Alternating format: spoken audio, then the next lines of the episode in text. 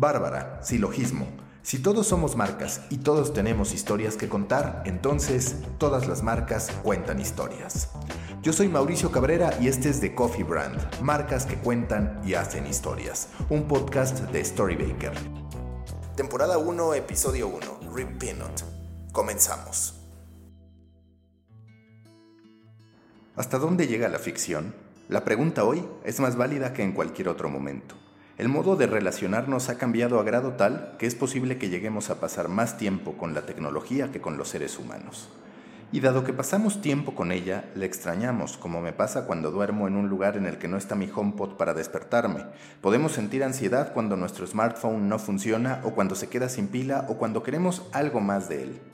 Nos enoja cuando no cumple nuestras expectativas, nos emociona cuando pensamos en sus alcances. La hemos hecho parte de nuestras vidas. Después de todo, Hair, la película protagonizada por Joaquín Phoenix y Scarlett Johansson, no estaba equivocada. El ser humano puede enamorarse de un sistema operativo. Es posible incluso que ese sistema operativo un día pueda entendernos mejor que nuestra pareja. No parece tan difícil. Hello, I'm here. Hi. Hi, I'm Samantha.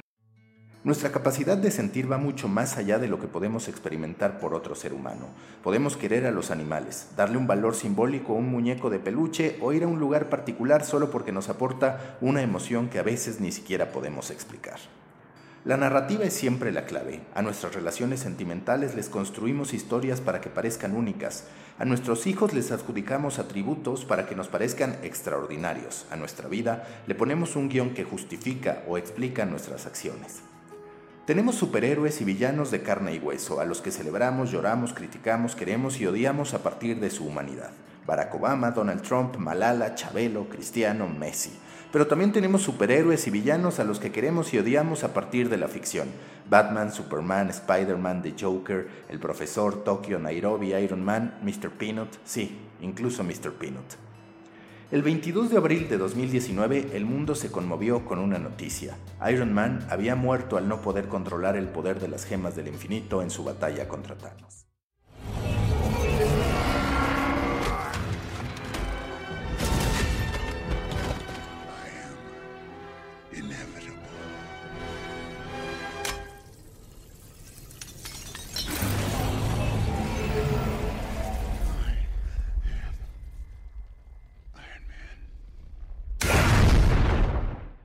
Las redes expresaron el dolor de la humanidad. A su funeral no solo acudieron Spider-Man, War Machine, Hulk, Thor y demás Avengers, también millones de espectadores que lloraron su partida como la de un ser humano.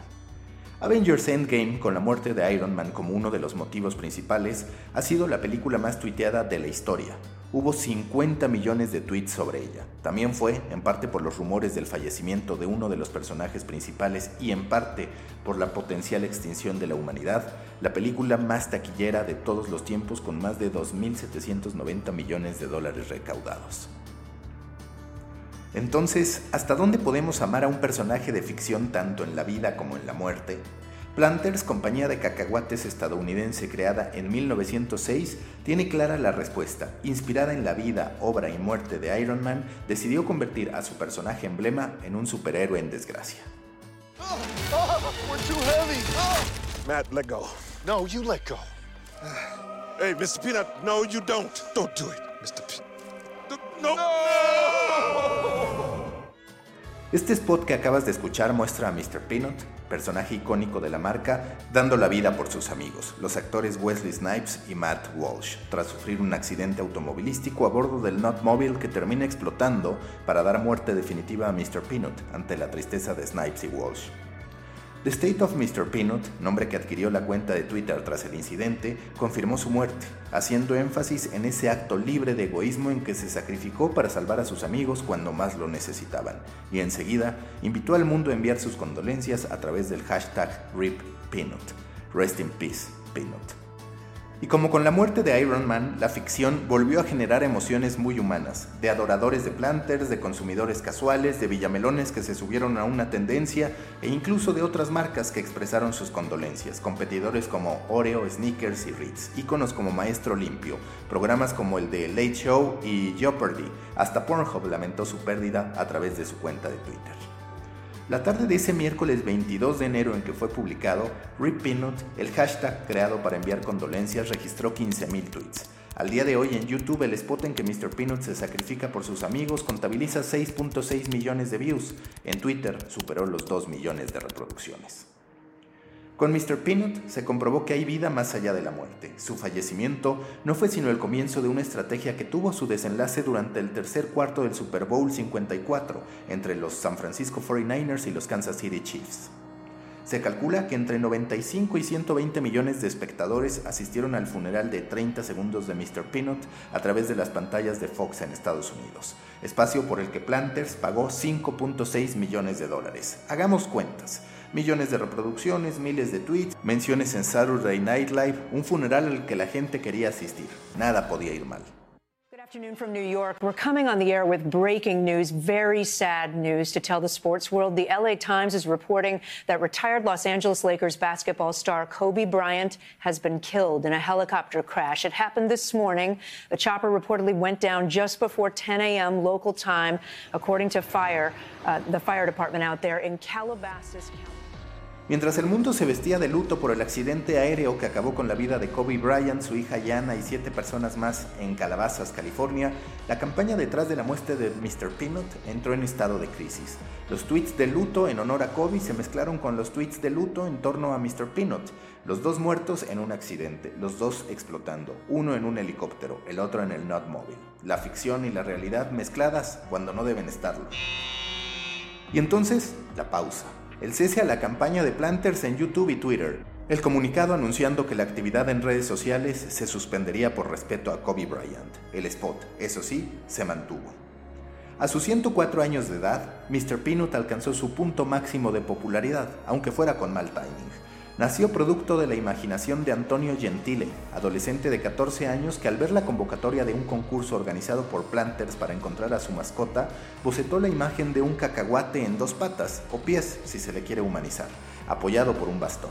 Era 1916. Para nacer, también tuvo mal timing. Lo hizo entre las balas y los cañonazos de la Primera Guerra Mundial. Antonio recibió 5 dólares como reconocimiento por su obra, y aunque la propia familia Obici, dueña de Planters, lo apoyó para que ingresara a la escuela de medicina y aunque él se graduó como cirujano, sus descendientes siempre se han quejado. No importó a cuántos pacientes curó ni qué hizo después de los 14 años, murió como el creador de Mr. Peanut, o como tendría que decir en su pasaporte de acuerdo a la propia obra de Gentile, Bartolomeu Richard Fitzgerald Smithy. Ya en manos de un profesional, Mr. Peanut adquirió un monóculo, un maletín, guantes blancos y un sombrero alto que lo acompañan hasta ahora. Todo un caballero para la época. En aquel entonces ni los balazos ni la sangre de la guerra acababan con la elegancia.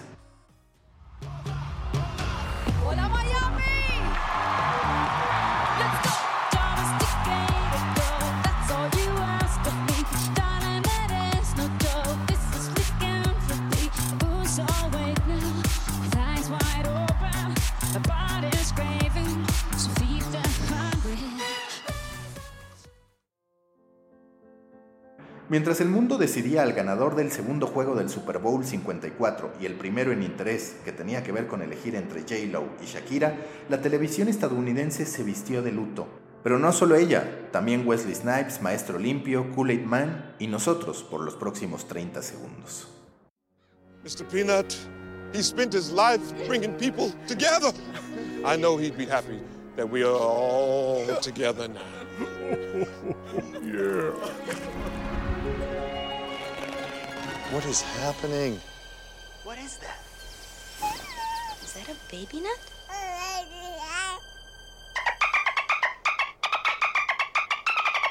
Just kidding. I'm back. Where's my monocle? No pudiste verlo, pero seguro escuchaste que ese funeral fue tristeza pura. Wesley Snipes lloró, Maestro Limpio lloró, los demás invitados lloraron, pero hubo uno que es clave para la historia. Kool-Aid Man No aguantó más, se acercó a la tumba del extinto Mr. Peanut y derramó una lágrima de sabor, asumo que de Jamaica por el color de la jarra que es el cuerpo de Kool-Aid Man, y revivió a Mr. Peanut, solo que ahora en versión bebé. Baby Not, sí, como Baby Yoda o como Baby Groot.